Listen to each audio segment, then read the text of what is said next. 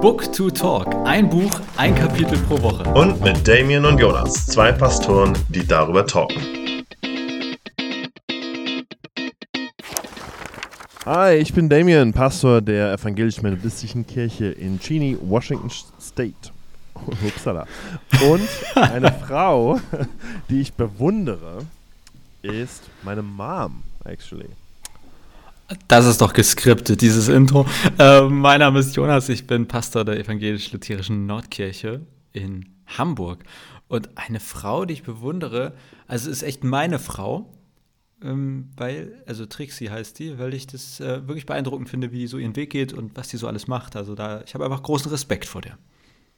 Da bin ich ganz mit dir. Also immer wenn ich ähm, mit Trixie mal quatsch oder was höre, das denke ich immer so, wow, äh, eigentlich wäre ich lieber mit ihr befreundet oder besser als mit dir, aber gut, das ist ein anderes Thema. Ja, wenn Trixie das hier hört, dann kann sie sich ja überlegen, ob sie ihren Mann gegen äh, einen Freund eintauscht. Wir werden sehen. Und damit, hallo Freunde des guten Geschmacks, willkommen zu unserer neuen Folge über das Kapitel Frauen in unserem Buch Die Jesus-Revolution von Shane Claiborne und Tony Campolo. Und Bevor wir aber uns dem Thema zuwenden, haben wir jetzt ein paar Rückmeldungen bekommen zu einer Folge über Kirche äh, mit dem bösen H-Wort im Titel. Und muss, ich muss da noch kurz was zu sagen, falls euch nämlich aufgefallen ist. Also diese Folge mit dem bösen H-Wort im Titel, die haben wir veröffentlicht am Weltfrauentag. Und es war mir nicht bewusst, dass Weltfrauentag ist. Ich glaube, dir auch nicht, Damien. Ich habe den ganzen Tag darauf gewartet, dass irgendjemand schreibt, wie könnt ihr am Weltfrauentag eine Folge posten, in der es heißt, die Kirche ist eine Hure, aber sie ist meine Mutter. Es hat sich aber niemand beschwert. Ja, es hat sich nicht mal jemand vom, vom, vom Netzwerk beschwert, die ja normalerweise da sehr aufmerksam sind. Also es hat sich niemand beschwert und das zeigt auch, wie viele uns hören oder nicht. Aber das macht genau. ja nichts. Wir haben Spaß miteinander. und jetzt gab es eine Rückmeldung in der einen Folge zum Thema Gottesdienst. Und Jonas, du hast dann eine Mail bekommen. Ja, genau. Äh, mir hat jemand geschrieben, also wir, erstmal, wir freuen uns ja mega darüber, dass äh, Leute Kontakt mit uns aufnehmen. Und ähm, zu dieser Frage, die Kirche ist eine Hure, aber sie ist meine Mutter, Teil 1 zum Thema Gottesdienst. Ich zitiere, für mich persönlich ist der Gottesdienst ein zentrales Element. Damit stärke ich mich für die kommende Woche und schließe die alte Woche ab. Abschaffen wäre ein No-Go. Vielmehr sollte man sich überlegen, wie kann Gemeinschaft und Glauben wie kann man Gemeinschaft und Glauben in den Alltag bringen und so auch unter der Woche mit der Gemeinde unterwegs sein? Zitat Ende. Ja, ich würde sagen, ähm, das war so ein bisschen gegen mich, also Anführungszeichen gegen mich, weil ich ja so ein bisschen gesagt habe, naja, der Gottesdienst als zentrales Ding unserer Kirche und Gemeinde sollte man vielleicht überdenken. Ähm, aber ich, stimme ihm zu. Also ich finde, wenn der Gottesdienst dich ne, ähm, berührt, dich, dich erfrischt, dir neue Impulse gibt, dass du Gottesdienst im Alltag bist, dann ist ja schon mal die Funktion äh, gegeben und da würde ich dem auch unterstützen. Wo ich ein bisschen mein Problem habe, ist, wenn ich sehe, dass alles sich auf den Gottesdienst zentriert, aber es am Ende keine Auswirkungen hat, außer dass Leute kommen und konsumieren. Und das finde ich dann, weiß ich nicht, das ist dann nicht transformativ, auch nicht für die Welt und nicht für die Gesellschaft und für unsere Nachbarschaft, was ich denke, ist der wichtigere Auftrag als ähm, nur im Gottesdienst zu sitzen und Gott zu loben, in Anführungszeichen. Ja, mir ist auch noch zu dem Thema eingefallen, ich glaube, wir hatten das nicht gesagt in der Folge, sonst korrigiert mich oder korrigiere mich. Ähm, es ist ja auch immer so ein bisschen die Frage, was heißt Gottesdienst feiern eigentlich? Und ich äh, weiß, irgend, ich glaube, es ist ein Mönch, der im Kloster das geschrieben hat oder so. Äh, für den war Gottesdienst eben auch das Beet bestellen und äh, die das Bücher was? abschreiben. Das Beet bestellen, also Gartenarbeit. Ähm, also quasi, er hat gesagt, für mich ist Gottesdienst den ganzen Tag. Ich diene Gott den ganzen Tag und ich diene ja. ihn auch, wenn ich mit anderen Christen zusammenkomme und singe und bete, aber ich diene ihn auch, wenn ich eben mit Menschen spreche, wenn ich die Natur bewundere. Also das wäre ja nochmal ein eigenes Thema für sich. Was heißt Gottesdienst eigentlich und ist Gottesdienst wirklich nur das, was wir jetzt als Gottesdienst bezeichnet haben? Nämlich, man trifft sich zu einer bestimmten Uhrzeit, meistens in einem Raum, singt Lieder, hört eine Predigt und äh, Gebete. So. Also das wäre noch ergänzend anzufragen. Genau, also ja, da wird immer die Frage, was ist eigentlich Gottesdienst und wie verstehen wir das? Und da ist ja, glaube ich, die Landeskirche aber auch ein bisschen komplizierter als wir, als Melodisten. Ich habe da manchmal das Gefühl, es gibt so Sachen wie, äh, es ist kein richtiger Gottesdienst, wenn nicht das und das gemacht wird. Oder nicht das und das passiert, oder? Ja, also da muss man immer sagen, es gibt ähm, so ein, ein Gottesdienstbuch und da steht, da sind ja Abläufe drin, wie was alles ablaufen sollte. Aber es steht auch äh, eigentlich, in, das ist nur eine einzige Seite, da steht, was am wichtigsten ist. Und das sind dann halt irgendwie nur so drei Dinge, man trifft sie, es wird von Jesus gesprochen und äh, so, also, also ganz runtergebrochen ist eigentlich auch sehr, sehr viel Gottesdienst. Nur verharren viele in so Strukturen, die meistens nur Vorschläge sind oder Sollbestimmungen und fast nie so muss es sein. Also ich glaube, dass die Freiheit bei uns eigentlich auch sehr, sehr groß ist. Sie wird nur selten genutzt. Kritik Ende. ja, ich glaube, und wenn wir jetzt mal an die katholische Kirche schauen, da sind wir jetzt nicht die Profis wahrscheinlich, aber da ist das, glaube ich, auch nochmal, da ist nochmal ein bisschen strenger, was ist Gottesdienst wirklich und wie das zu sein hat. Also es ja. gab auch mal eine Diskussion darüber, ich weiß nicht, in welcher Kirche das war, aber dass man draußen kann man da überhaupt Gottesdienste feiern. Und das ist noch gar nicht so lange her. Ja. Also weil man dann sagt, ja, es muss doch im Gotteshaus passieren und da muss doch das und das vorhanden sein und passieren. Also, ja. Ähm, aber das geht jetzt auch noch mal ein bisschen in eine andere Richtung. Ich hatte da noch eine Rückmeldung bekommen zu dem Thema, der, der sagte, es hat seinen Blick ein bisschen verändert, ähm, weil nach Corona haben viele Gemeinden, wir auch damals, ich weiß nicht, ob du das auch gemacht hast, eine Umfrage gemacht oder während auch, ich glaube, in der zweiten Pandemiewelle oder so, was ähm, habt ihr denn am meisten vermisst? Und zum Leid meines Wesens stand da nicht die Predigt oben drauf, die gab es ja trotzdem online, aber es stand drauf der Kirchenkaffee bei uns, ganz, ganz, ganz, ganz oben. ähm, ja, und auch das gemeinsame Singen. Das waren diese zwei mhm. Punkte, die bei uns top waren. Und dann habe ich so, das hat mich auch nochmal zum Nachdenken gebracht, zu sagen, okay, wenn, wenn es vor allem beim Gottesdienst geht um die Gemeinschaftserfahrung und das gemeinsame Singen, das gemeinsame Austauschen, da müssten wir auch nochmal drüber nachdenken, ähm, wie wir vielleicht auch unter der Woche dieses Element auch nochmal mehr stärken, dass, dass Gemeinschaft mehr für Menschen erfahrbar wird, außerhalb nur vom Sonntag. Und dass vielleicht da auch ein bisschen mehr Wert drauf gelegt wird, meine Meinung. Genau, das äh, geht natürlich wieder davon aus, dass Leute quasi jeden Sonntag in den Gottesdienst kommen, was ja aber für 99 Prozent der Menschheit irgendwie nicht so, ich weiß nicht, also für 97 Prozent der Deutschen wahrscheinlich nicht Realität ist, dass man jeden Sonntag in den Gottesdienst geht, sondern die allermeisten ja eher selten und dann einige ab und zu und dann nur ganz wenige jeden Sonntag. Ähm, das ufert jetzt etwas aus, aber wir haben ja deshalb ein neues Gottesdienstkonzept entwickelt. Darüber können wir aber mal wann anders sprechen. Äh, ja, für mich ist übrigens nur ein guter Gottesdienst, wenn Fritz Koda dabei ist. Deswegen weiß ich gar nicht, wie man in den USA Gottesdienst feiern kann. Aber ja, ich weiß es auch nicht. Also ich wollte es gerade sagen mit Bier, aber das ist ja nicht mehr erlaubt bei uns Methodisten. Was, was hast du als Getränk im Gottesdienst dabei für dich? Für mich selber? Ja. Ähm, also ich habe ich hab jetzt mittlerweile jemanden abtrainiert, der mir morgens immer einen Kaffee in mein Office stellt, wenn ich zum Gottesdienst komme. Da steht schon mal ein Kaffee da. Und dann kriege ich einen direkt nach dem Gottesdienst. Das ist auch ganz nett. Weil ich stehe dann da okay. so rum und da kommt eine immer an und sagt, hier dein Kaffee. Aber sie hat es selber sich so entwickelt, weil, sie, weil ich mich immer beschwert habe, dass der Kaffee leer ist, wenn ich komme zum Kirchenkaffee. Okay. Und jetzt kriege ich immer schon den Kaffee direkt gebracht, wenn ich noch im Gespräch bin, was ja sehr süß ist. Und dann habe ich einfach nur Wasser. Okay. Ja. Aber bei mir steht immer eine Fritz Cola irgendwo rum. Das ist ja eigentlich ganz gut.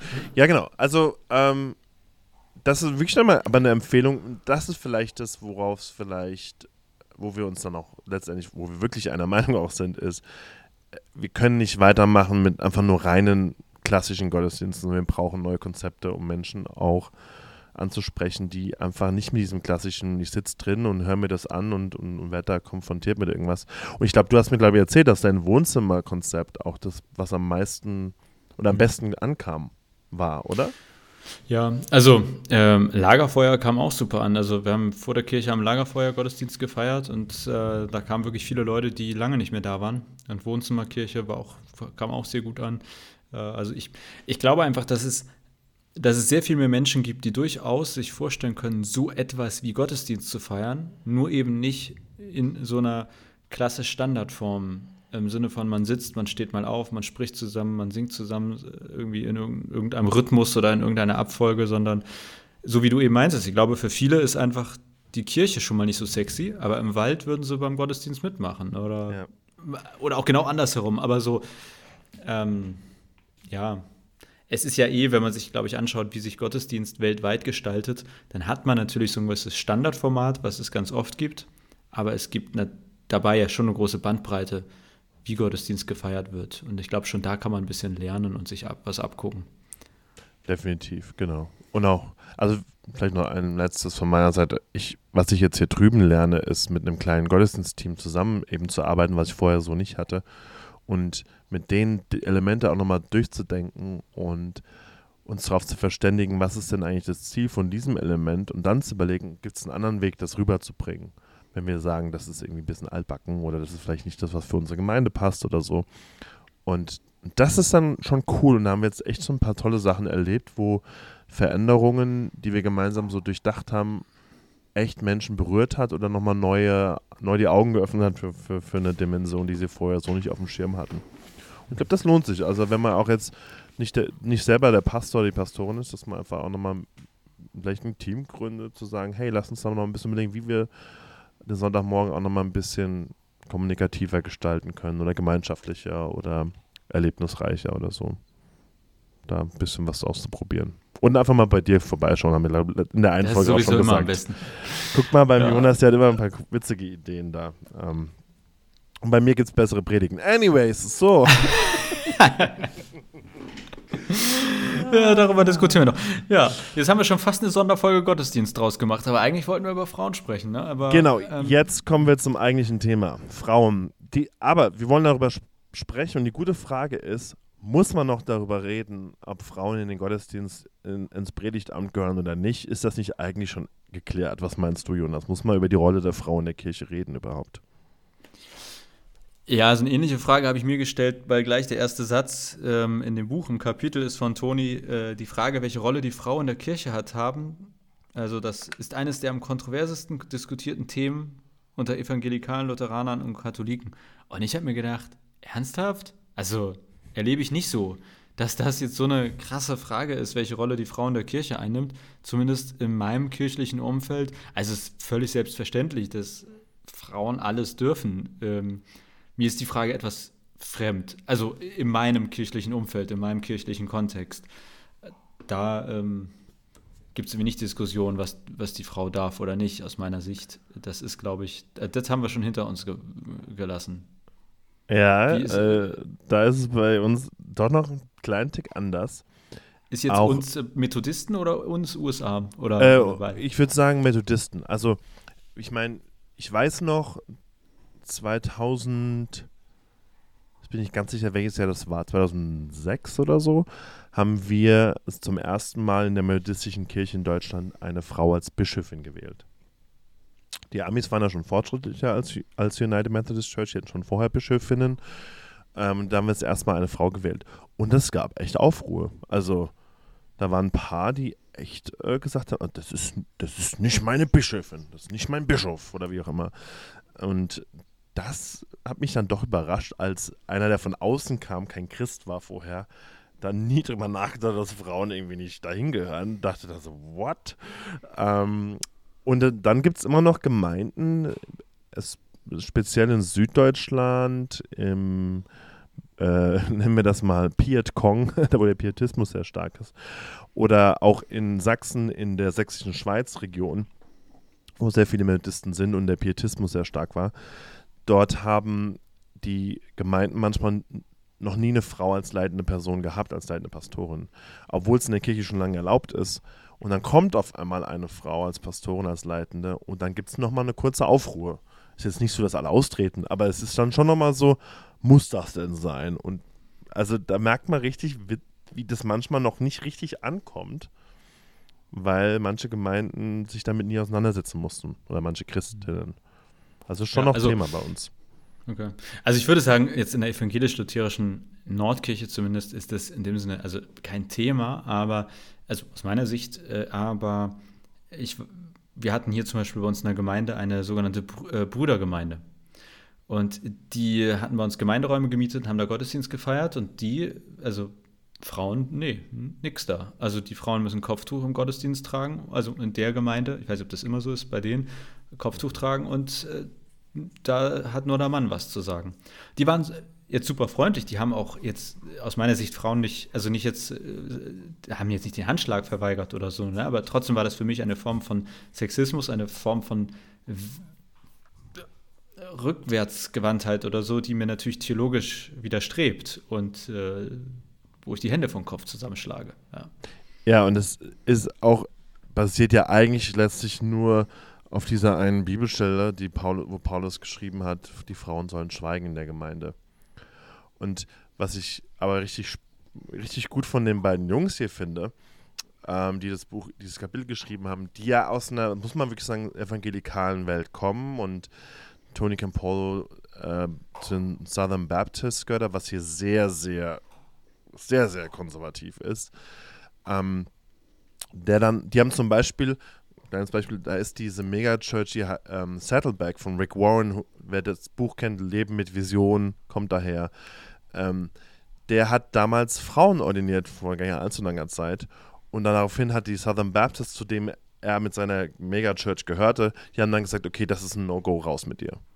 Mhm. Und haben ihn dann äh, rausgeschmissen. Da gibt es auch eine interessante Podcast-Folge von Thorsten Dietz, Worten des Fleisch über Evangelikale, wo er das auch nochmal kurz anspricht, dass sexuelle Missver sexuelles Missverhalten wurde nicht damit bestraft, dass eine Gemeinde, die das vertuscht hat, rausgeschmissen wurde aus dem Bund. Aber wenn man eine Frau ordiniert, fliegt man halt raus.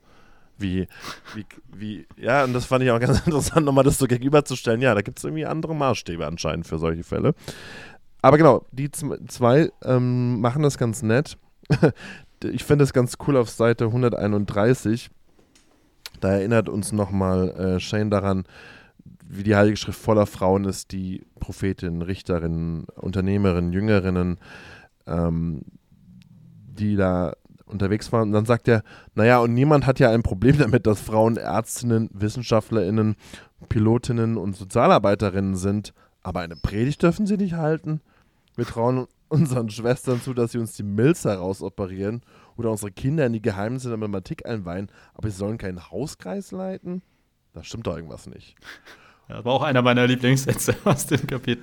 Ja. Ich fand das nochmal echt gut zusammengefasst. Ich meine, es ist uns ja eigentlich klar, aber das nochmal so in diese Dimension zu heben und zu sagen, also wie absurd ist das eigentlich, dann zu sagen, eine Frau gehört da einfach nicht hin in diese Rolle, ja. Na, ich habe gedacht, im Prinzip, also der, der, ist äh, richtig und irgendwie auch lustig, der Satz. Gleichzeitig, glaube ich, verkennt er so ein bisschen den, natürlich auch den Hintergrund, dass ich würde sagen, wer der Meinung ist, die Frau soll nicht predigen oder ein Hauskreis nicht leiten, der hat ja eine sehr, ein sehr hohes wortwörtliches Verständnis der Bibel und weigert sich ja, die Bibel im Kontext zu lesen. Und äh, das sozusagen, also da ist ja jemand dahinter, der sagt, ja, die Frau darf nicht predigen, weil das ist wichtiger als die Ärztin, die Pilotin. Also ich glaube, in der Denkweise ergibt das schon Sinn, dass einfach sie sagen, ja, in der Bibel steht halt nicht, sie dürfen nicht Flugzeuge fliegen oder nicht die Milz raus operieren, sondern es steht halt an dieser einen Stelle, wenn man das Wort wörtlich liest, sie darf nicht, also sie soll schweigen und nicht reden. Und also eigentlich finde ich, ist es eine Frage des Bibelverständnisses, über das wir dann hier reden. Ähm, und es macht nur Sinn in einem sehr verengten wortwörtlichen Verständnis äh, der Bibel dass man irgendwie dagegen ist, dass die Frau predigt. Genau, aber es ist ja auch, ich glaube, das war in einem Buch auch dann sehr inkonsequent, wenn man diese Sicht hat, aber dann Frauen trotzdem im Gottesdienst Lobpreis leiten dürfen und was sagen dürfen ins Mikrofon oder wenn sie was teilen in der Zeit der Gemeinschaft, wie man es so schön nennt bei uns, oder wenn sie dann die Kinderkirche leiten dürfen, wo sie dann vorne stehen. Also da wird es dann auf einmal ein bisschen abstrus mit der Konsequenz zumindest mal. Da müsste man wenigstens so konsequent sein, wie manche Gemeinden ja wirklich sind.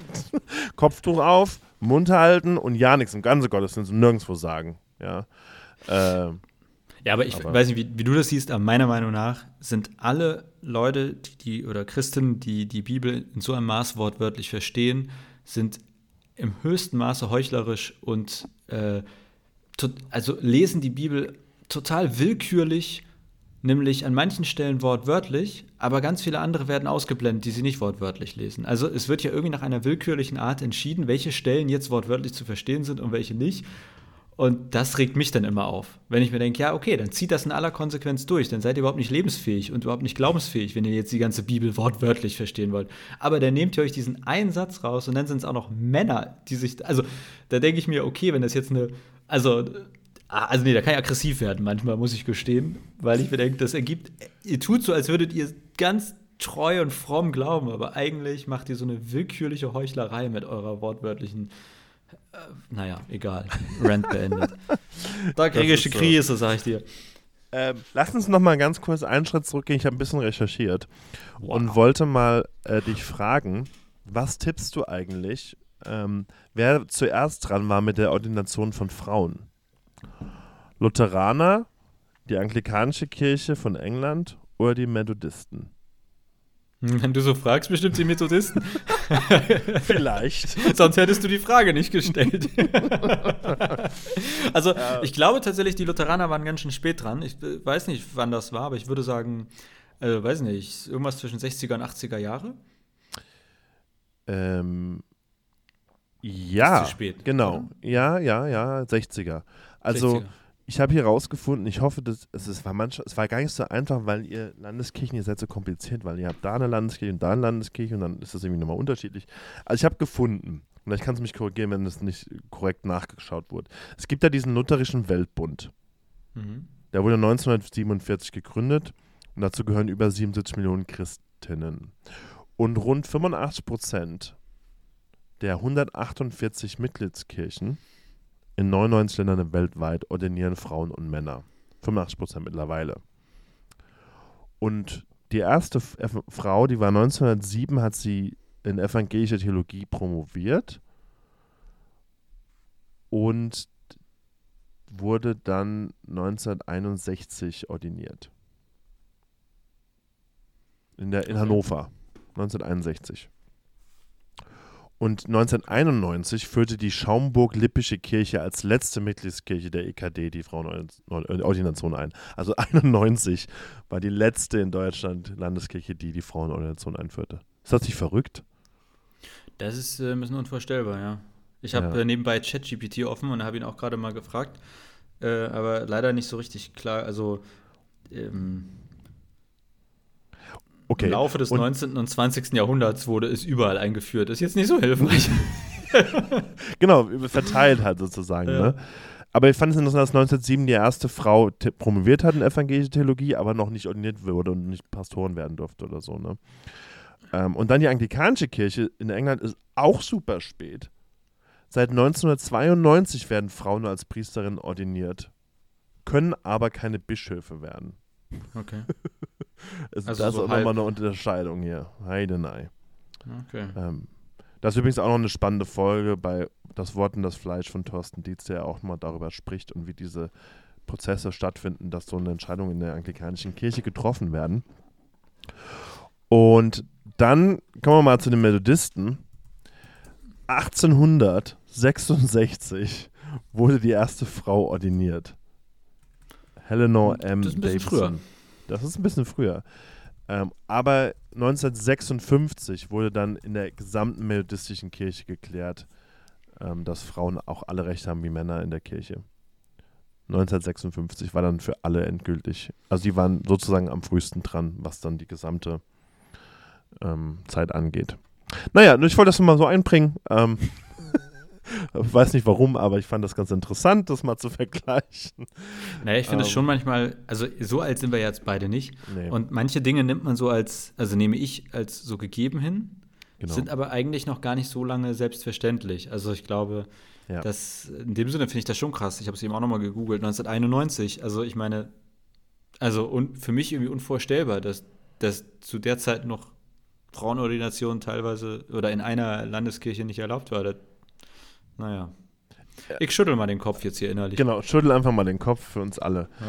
Ja. Ähm, genau. Ja, äh, nochmal eine, ein Thema wird im Buch noch angesprochen, unabhängig von dem Predigtamt, ist das Thema Sexismus in der Kirche. Mhm. Und da kann man ja vielleicht sagen, dass es vielleicht nochmal ein größeres Problem ist, als jetzt ähm, das Thema, darf eine Frau predigen oder nicht. Würdest du sagen, dass das ein Problem ist? Oder sind wir da in unserer schönen Kirche safe, dass wir, wir sind keine Sexisten und bei uns ist top? Also ich, ich würde behaupten, wir sind mindestens genauso äh, durchschnittlich, also genauso weit oder genauso nicht weit wie die Gesellschaft, in der wir leben. Mhm. Und Sicherheit mit, also jetzt ist das ein bisschen Halbwissen, aber wenn ich manche Dinge lese, auch aus gerade aus dem amerikanischen Bereich von äh, manchen Megachurches, wo irgendwie so starke Männer in Anführungszeichen irgendwie über Jahrzehnte Gemeinde geleitet haben, da ist, glaube ich, ein Maß an Sexismus, das also da ist es im höchsten Maße vorhanden. Da ist wahrscheinlich so manche Führungsriege in irgendeinem 100% männlichen Vorstand neidisch. Also ich glaube, dass quasi wir in Kirche mindestens das gleiche Problem mit Sexismus haben wie auch in der Gesellschaft. Und es gibt mit Sicherheit wie in der Gesellschaft Gemeinden, wo es besser läuft und Gemeinden, wo es schlechter läuft. Aber da sehe ich die gleichen Aufgaben und Herausforderungen für uns. Auf jeden Fall, ja. Es ist auch, ähm, ich habe, es ist sogar noch nicht nur, dass dann so Männer so lange dann auch lehren oder predigen oder wie auch immer. Da habe ich letztens eine Predigt gehört, die war vielleicht vier Jahre alt oder so. Und der Prediger hat gesagt, ähm, wenn, wenn eure Männer fremd gehen, dann ist es eure Verantwortung. Also ihr habt dafür zu sorgen, dass ihr den Druck von ihnen löst, dass ihr ähm, euch auch dementsprechend auch frisch haltet. Meine Frau sieht immer top aus, sagte dann der Prediger irgendwie auch. Und ähm, ihr müsst euch auch dementsprechend kleiden. Auch ein Megachurch Pascha in einer sehr konservativen Gemeinde. Und ich dachte mir so, also, like, so Frauen als Sexobjekt wieder sozusagen präsentieren und die sind dann noch verantwortlich, wenn der Mann fremd geht, weil sie sich nicht drum gekümmert haben. Äh, äh dass, dass sowas immer noch gibt, in, in, in der westlichen Gesellschaft noch mal mehr, schockt mich einfach unheimlich, ja. Ähm, ja. Absurd, absurd. Und was mir auch aufgefallen ist, ich weiß nicht, da gibt es doch diese schöne Geschichte, ich musste nämlich da letztens drüber predigen, musste mich damit auseinandersetzen, Johannes 4, mit der Samariterin, mhm. die Frau am Brunnen. Ähm, und da wird ja, da sagt ja Jesus zu ihr, ähm, fünf Ehemänner hast du gehabt und der jetzige ist nicht dein Ehemann. Und ich weiß nicht, wie du das ausgelegt hast oder was du schon drüber gehört hast, aber ich habe dann, ich lese halt immer so verschiedene Predigten oder gucke mir welche an dazu, mhm. auch ja, allen möglichen Spektrum. Und dann äh, war, war ganz oft die Auslegung auch an dieser Stelle, ja, die Frau ähm, braucht Jesus, die, weil sie durch die Gegend schläft. Also sie hat einfach so viele verschiedene Männer und ähm, sie sucht eine Sehnsucht zu stillen, indem sie mit anderen die ganze Zeit schläft. Und Jesus will jetzt ihr das Wasser des Lebens geben und sie halt stillen mit der Liebe Gottes, wie auch immer, ist auch noch nett formuliert, aber sie, sie schläft halt durch die Gegend und das ist das Problem. Und dann dachte ich mir auch so, da habe ich dann mal so ein bisschen nachgelesen, dachte mir so, hä? Das steht, also das steht da ja gar nicht. Sie hatte fünf Ehemänner. Hm. Und in der Zeit von Jesus, was Jesus selber anspricht, konnte eine Frau sich ja selber gar nicht scheiden lassen. Ja. Das heißt, die Männer haben sie jedes Mal weggeschickt. Ja. Warum auch immer. Und das muss man sich einfach mal klar machen, wenn man dann kontextuell und historisch kritisch das liest, dass so eine Aussage einfach theologisch absoluter Humbug ist in dem Zusammenhang. Ja. also, ja, sorry. Ja, das wollte ich nur sagen. Das ist für mich auch eine, am Ende vielleicht gut gemeint, aber es ist eine sexistische Auslegung. Ich glaube auch, also zum Beispiel, ähm, das ging ein bisschen durch die Medien, äh, hier in Deutschland zumindest, zumindest in der Kirchenbubble, da hat eine Pastorin wollte einen Geschirrspüler anschaffen und der Kirchengemeinderat hat das untersagt, weil ähm, die Frauen könnten das doch also sozusagen auch machen. Die haben das ja auch die letzten Jahrzehnte gemacht und außerdem irgendwie äh, wäre das auch sch schön, dass die Frauen sich da treffen und miteinander reden können. Oh. Das war sozusagen sehr aufgeblasen und jetzt auch also da habe ich mir einen Kopf gefasst, dass sowas noch 2023 möglich ist. Aber ich glaube, dass so eine Grundform von Sexismus durchaus in vielen Gemeinden standardmäßig da ist. Nämlich hm. quasi, also jetzt vereinfacht gesagt, der Mann schleppt die Tische und die Frau soll in die Küche gehen und die, das Kirchencafé irgendwie abwaschen oder so. Also ich glaube schon, dass wir vielleicht nicht immer bewusst und in Anführungszeichen nicht immer vorsätzlich, aber dass es schon auch vielen Sexismus gibt, der sich einfach eingesch also der, der seit Jahrzehnten da ist und ja.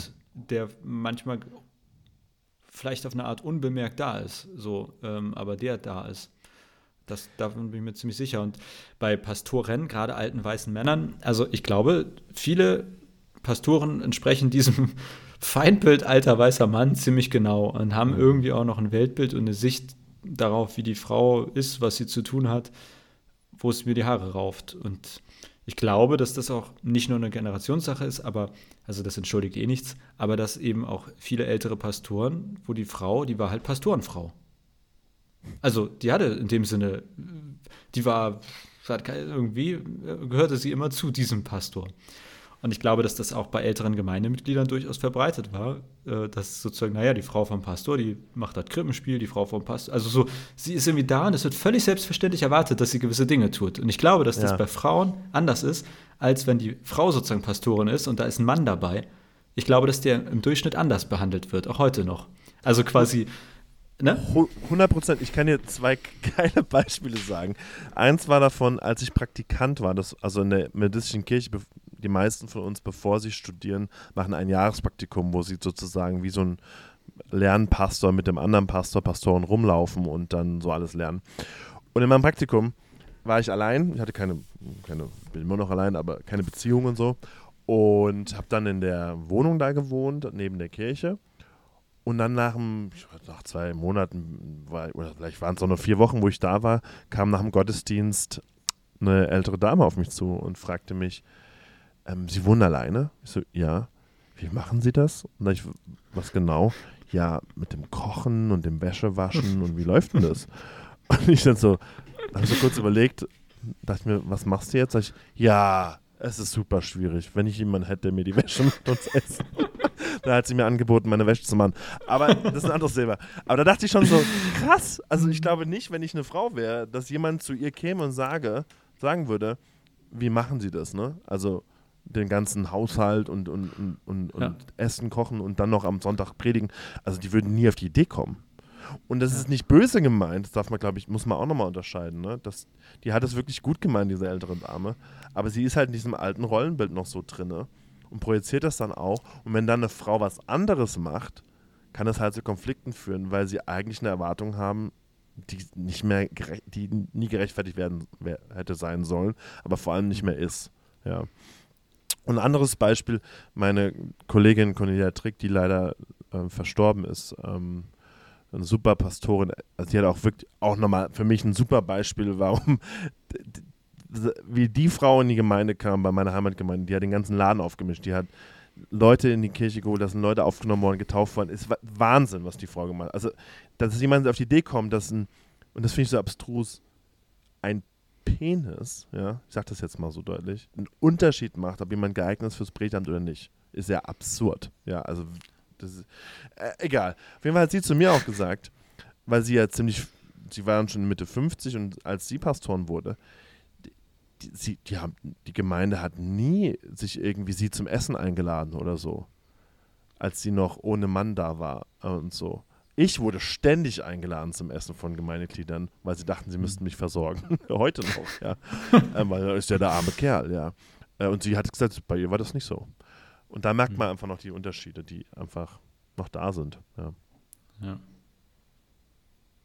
Okay. Ja. Fun Fact dazu.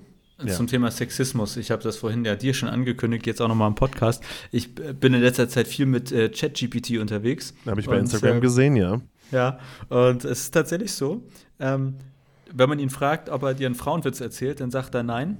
Das ist diskriminierend. Wenn du ihn Oh. jetzt fragst, ob er dir einen Männerwitz erzählt, dann erzählt er dir einen Männerwitz. Also sozusagen, das, interessant.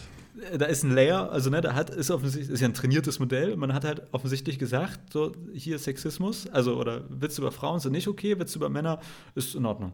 Äh, das finde ich spannend jetzt zum Thema, ähm, also Aha. einfach überhaupt quasi Sexismus im Allgemeinen, ähm, dass das das ist ja auch einfach eine Herausforderung. Wo fängt es an, wo hört es auf? Und äh, da musste ich diese Woche sehr schmunzeln, dass, Das äh, dass ChatGPT da so, das unterscheidet. Finde ich sehr witzig. Ich habe mich jetzt, ich habe mir jetzt gerade überlegt, denkst du, Jonas, dass, es, dass wir an einem Punkt kommen könnten, gesellschaftlich, dass wir wieder Witze über alle möglichen Menschen machen dürfen?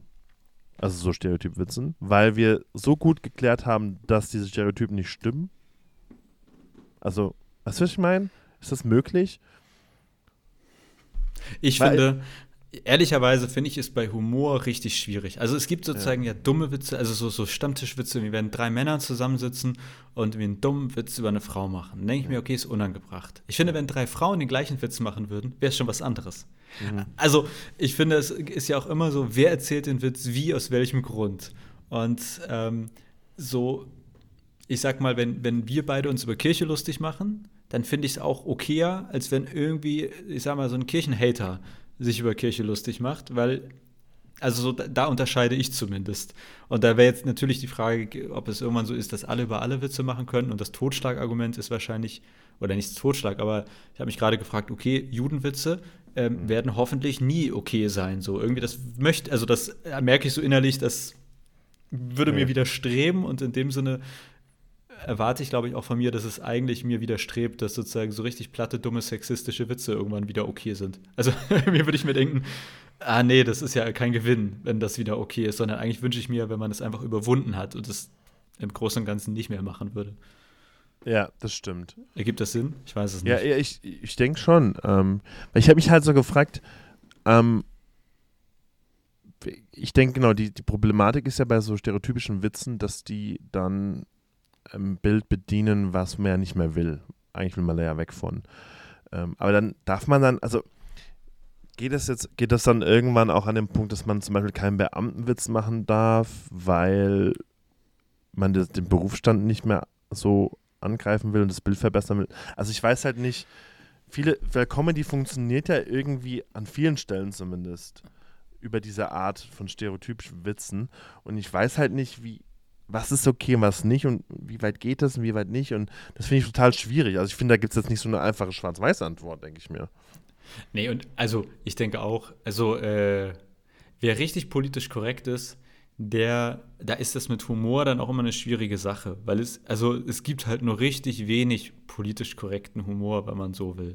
Der ist, er lebt ja irgendwie immer davon, oder nicht immer, aber ein Großteil des Humors lebt ja davon, dass er bewusst eine gewisse Grenze überschreitet. Und guter Humor überschreitet es mit Stil und kennt seine Grenzen und schlechter Humor schießt übers Ziel hinaus. Und Stereotypen sind ja auch nicht per se falsch. Also ich muss ich erwische mich ja auch dabei, ich, irgendwie auf Instagram, wenn man da so durch die Reels ähm, äh, klickt, dann ist da irgendwie so ein, so ein Pärchen, die machen irgendwie so Videos über sich und die sind halt genau wie Trixie und ich. Das ist immer so lustig irgendwie. Ich denke immer, also, okay, anscheinend ist das so ein, erfüllen wir beide an manchen Punkten schon so ein Stereotyp für ein Paar. Und das wird ja dann auch häufiger der Fall sein.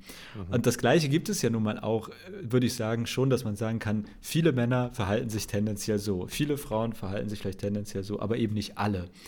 Ähm, ja. Oder so. Und in dem Sinne glaube ich schon, dass Humor einfach ist benötigt, eine gewisse Grenze zu überschreiten. Und vielleicht ist, glaube ich, vielleicht ist, glaube ich, das, der eine wichtige Punkt ist gut, was du gesagt hast, wenn es aus der Gruppe selbst kommt, die es betrifft. Also wenn jetzt eine Frau Witze über, keine Ahnung, Shoppingverhalten macht, dann können, können andere Frauen irgendwie relate und lachen auch drüber, weil sie irgendwie, ja, stimmt, so bin ich auch manchmal. Und ich glaube, das ist dann auch okay, als wenn ich das dann mache. Also, das ist eine ganz andere Situation. Oder ich habe jetzt letztens auch, mit der Clique von ähm, ähm, homosexuellen Christen hier, weil wir ja auch ähm, LGBTQ Plus Open, das ist ja unser Thema in der nächsten Folge, ähm, gesprochen. Und die machen ständig Witze über ihre eigene Gruppe, so, ne? Und ich denke immer so, darf ich da jetzt überhaupt lachen? Also, das ist schon ein bisschen krass. Aber ja, okay, es ist irgendwie aus ihrer Gruppe heraus und aus ihren Erfahrungen heraus machen dann die Witze und denke mir so, ist wahrscheinlich in Ordnung. Ähm, aber wenn jetzt jemand, der Schwule hasst, dann so einen Witz macht, ist halt nicht okay. Also ja. ich glaube, das ist vielleicht wirklich nochmal ein Unterschied. Aber es ist auf jeden Fall nicht einfach, man muss da sensibel sein. Und ich glaube, ich, was wir lernen müssen vor allem ist, dass wenn wir sowas machen und jemand fühlt sich angegriffen, dass wir es respektieren und sagen, okay, Story, da habe ich eine Grenze überschritten. Ich glaube, das ist vielleicht auch wichtig. Ja. Ähm, genau. Ja, okay. Wenn, wenn, sorry, wenn ich noch was sagen darf, ich finde halt bei, wenn wir jetzt über Kirche und Sexismus und so weiter reden, äh, ich finde eigentlich ich denke mir mal, ich, ich erwarte irgendwie, dass Kirche ein besonderer Schutzraum ist. Ja. Ich, ich denke mir mal, ich habe da schon einen, höheren Anspruch, ich meine, uns als Pastoren, als uns als Kirche, an uns als Christinnen gegenüber dem Durchschnitt der Gesellschaft, weil ich mir einfach wünsche, dass Kirche an dem Punkt, wir sind nie perfekt und das wird, also darum geht es nicht, aber dass wir zumindest versuchen, eher der Gesellschaft einen Schritt voraus zu sein, als hinterher zu hinken. Und beim Thema Sexismus habe ich im Großen und Ganzen das Gefühl, wir hinken eher hinterher, als dass wir vorausgehen. Was vielleicht daran liegt, dass eher ein älteres Milieu oder Klientel in, in Kirche vertreten ist, was eher traditionell ist, was eher noch in alten Rollenbildern unterwegs ist. Aber das, da wünsche ich mir eigentlich mehr von, von Kirche. Dass wir da mehr Vorreiter und weniger hinterher Galoppierer sind. Und ich habe mein Gefühl ist, es gibt einige junge, auch äh, vor allem Frauen, die auf Instagram und Co. sehr präsent sind bei dem Thema. Aber so in der Fläche würde ich sagen, bin ich eher skeptisch, was Ja. das angeht. Nee, das ist ein guter Punkt. Ähm, und ich glaube, das führt auch jetzt zu unserer Zielgeraden. Ähm, was die in ihrem Kapitel jetzt eigentlich sagen, die Red Letter Christians, ist zum einen, ja, Frauen gehören genauso ins Predigtamt oder Lehrenamt wie Männer. Da gibt es, was soll das, was, warum soll man das unterscheiden? Ähm, und dann ist der Punkt gegen Ende, wo Shane, meine ich, das sagt, dass wir als NachfolgerInnen Jesu müssen wir Missstände ansprechen und darüber nachdenken, was wir aktiv dagegen tun können. Und dass das so äh, wieder die Frage ist, wofür sind wir? Wir sind dafür, dass ähm, Frauen, und vielleicht fand gut formuliert von dir, so einen Schutzraum haben und auch andere Grupp Gruppen, die sich oft diskriminiert fühlen in der Gesellschaft, dass die einen Raum haben und dass wir als Kirche da Vorreiter sind und Missstände ansprechen und nicht drüber das abbügeln oder einfach drüber hinwegsehen. Und ich möchte auch am ähm, noch was, äh, eine Empfehlung aussprechen. Ich habe auch noch im Vorfeld einen Vortrag gelesen von ähm, Antje Schrupp, wenn du von ihr mal gehört hast. Nee. Er hat Politikwissenschaft und Philosophie studiert, evangelische Theologie in Frankfurt und ist, hat auch einen Doktor gemacht und ist ähm, angestellte Redakteurin beim EFO-Magazin, Zeitung der Evangelischen Kirche in Frankfurt und Offenbach. Und sie hat einen Artikel geschrieben, den werden wir auch verlinken, ähm, Feminismus im Christentum. Und beschreibt ganz gut, wie eigentlich die Kirche sozusagen historisch gesehen die Frauen innerhalb der christlichen Bewegung versucht hat zurückzudrängen und dass die feministische Theologie Forschung das auch ein bisschen aufdecken konnte, wie, wie wirklich aktiv versucht wurde, so ein bisschen Frauen fast schon rauszulöschen, ähm, weil die wirklich von Anfang an eigentlich wichtige Ämter hatten und präsent waren. Es gibt ja auch zum Beispiel ein Evangelium von Maria Magdalena, wie es auch ein Thomas-Evangelium gibt, was es halt nie reingeschafft hat. Aber ähm, wenn sowas geschrieben wurde zu der Zeit um Jesu herum, dann oder nach Jesu, dann heißt es ja schon, dass Frauen eine größere Bedeutung hatten, als man so nachher christlich-historisch äh, erzählt hat oder denkt. Hm. Also das schaut euch mal an, wenn ihr da ein bisschen mehr lesen wollt, das ist auch mal schön, ja, schön, schön aufgearbeitet, ähm, wie sich das auch verändert hat, besonders dann auch nochmal im Mittelalter. Okay, zum Schluss, Jonas, Lieblingsstelle von dem Ich mache Kapitel? vor nochmal mach vor noch mal kurz Werbung, weil äh, ich bin wirklich der Meinung, dass Jesus quasi Feminist war. Also auch wenn es das damals nicht gab. Und ich habe auf YouTube mal ein Video dazu gemacht zum Thema, warum ich glaube, dass Jesus ein Feminist war äh, und warum alle Christinnen, die quasi nicht Feministinnen sind, nicht, äh, nicht Jesu Nachfolger in dem Sinne sind. Äh, das verlinke ich euch auch in den Show Notes. Und wer eh bei ChatGPT unterwegs ist, äh, ich empfehle mal einzugeben, an welchen Stellen gibt es Sexismus in der Kirche. Da kommt eine kleine schöne Liste mit Dingen, wo äh, Sexismus in der Kirche vorkommt äh, und äh, kann unterhaltsam sein. Also nicht unterhaltsam, also eigentlich traurig, aber Ja. genau. Aber die- Lieblingsstelle, ja. Ja, cool, danke für den Hinweis. Ähm, Lieblingsstelle ist tatsächlich, glaube ich, auch das Ende, was du eben schon ähm, benannt hast. Also, weil ich da mag, dass sie wieder so, so praktisch werden. Also, was sie, was die Red Letter Christians ja gerne werden. Und äh, sie landen am Ende ja dabei, dass sie sagen: Hey, wir müssen uns als Christen dafür einsetzen, dass Männer und Frauen auf der Welt gleich viel verdienen. Und ähm, zwar deshalb, weil wir einen Gott haben, der gegen die Benachteiligung von Schwächeren ist. Also Gott ist immer auf der Seite der Schwächeren. Und da geht es jetzt nicht darum, dass er irgendwie für Frauen oder gegen Männer ist, sondern in diesem Punkt sind Frauen benachteiligt und das sozusagen, also sagen sie hier quasi Tatsache ist, Punkt, Punkt, Punkt, das ist keine Interpretation, sondern Tatsache. Und das finde ich cool und das mag ich einfach, dass die, ähm, die beiden immer wieder am Ende sich nicht in Theologie und Theorie verlieren, sondern sehr genau sagen, dafür sind wir, Genau. dafür setzen wir uns ein. Ja, und ich dir? fand, ich fand auf Seite 132 ganz oben, der Dienst in einer Gemeinde ist eine Sache der Berufung und der Begabung, nicht des Geschlechts. Mhm. Das fand ich auch nochmal ein gute, guter Punkt für das Thema Kirche und Frauen und wie wir damit umgehen sollten. In diesem Sinne, ähm, Jonas, vielen Dank für deine Zeit. Vielen Dank Ja, euch dir. fürs Zuhören. Ich hoffe, ihr hattet Spaß auch mit dem Kapitel und lest auch ein bisschen fleißig und hört nicht nur. Ich glaube, das gibt euch einfach auch nochmal mehr, mehr Input und einfach mehr selbst für euren Glauben.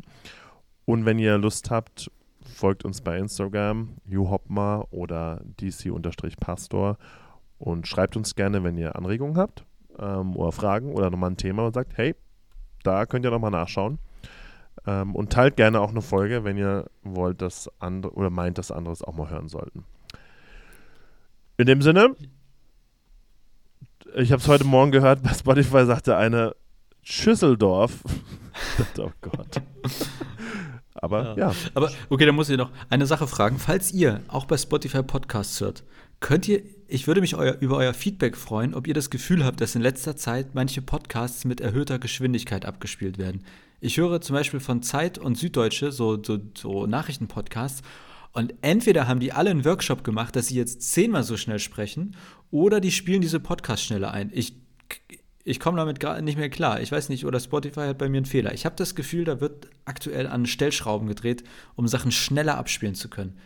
Da freue ich mich über, über euer Feedback, ob ihr auch das Gefühl habt. Das könnte sein. Irgendwie habe ich da auch das Gefühl. Aber muss ich nochmal drauf achten. Alles klar. Also in dem also. Sinne, vielen Dank euch fürs nächste Mal. Kapitel Homosexualität. Und schauen wir mal, was da kommt. Tschüss. Bis dann.